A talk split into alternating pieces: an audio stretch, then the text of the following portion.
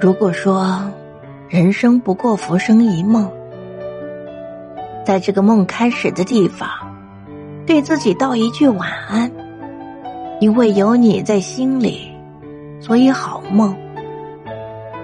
我是墨雪听风，每晚与你相伴。富人定律，你必须假装很有钱。几年前。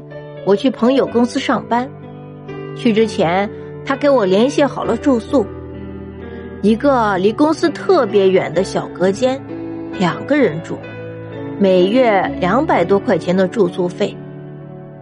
我知道他是为我好，那正是我缺钱的时候。他觉得我应该尽可能的省钱，就找了这么间全城最便宜的住所。但这个小隔间真的有很大的问题。首先，它隔音太差，住户又密集，一天到晚能听见咚咚的脚步声，让我睡眠大打折扣。而且因为小隔间自然没有厨房，我只能在外面买些便宜的垃圾食品来吃，肠胃经常不舒服。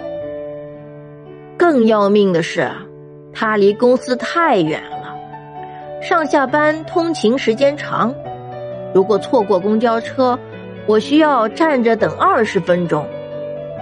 所以住了没多久，我就一声不响的把小隔间退了，用手头仅有的积蓄租了公司对面一套一百四十平的大房子。毫不夸张的说。签完租房合同，押一付三之后，我就只剩了当天的晚饭钱。但你可以想象，一个一无所有的人，面对一套可以自己自由支配的大房子，是什么样的心情？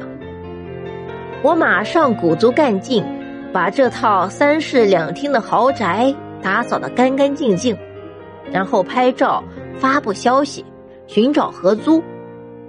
当天我就找到了第一个室友，是个在医院实习的小护士。收到了他的房租后，我知道自己接下来一个月不会挨饿，便放松心情，慢慢挑选其余的求租者，最终确定了两个美容师。她们都是年轻的小姑娘，行业又不一样，大家随口几句交流。就能了解很多东西。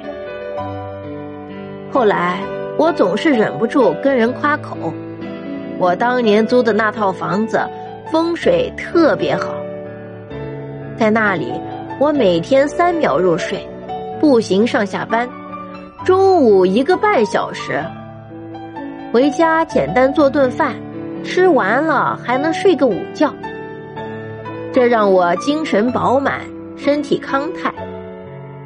也有了更多时间去尝试新的东西。我庆幸我没有被困在二百多块钱的小隔间里。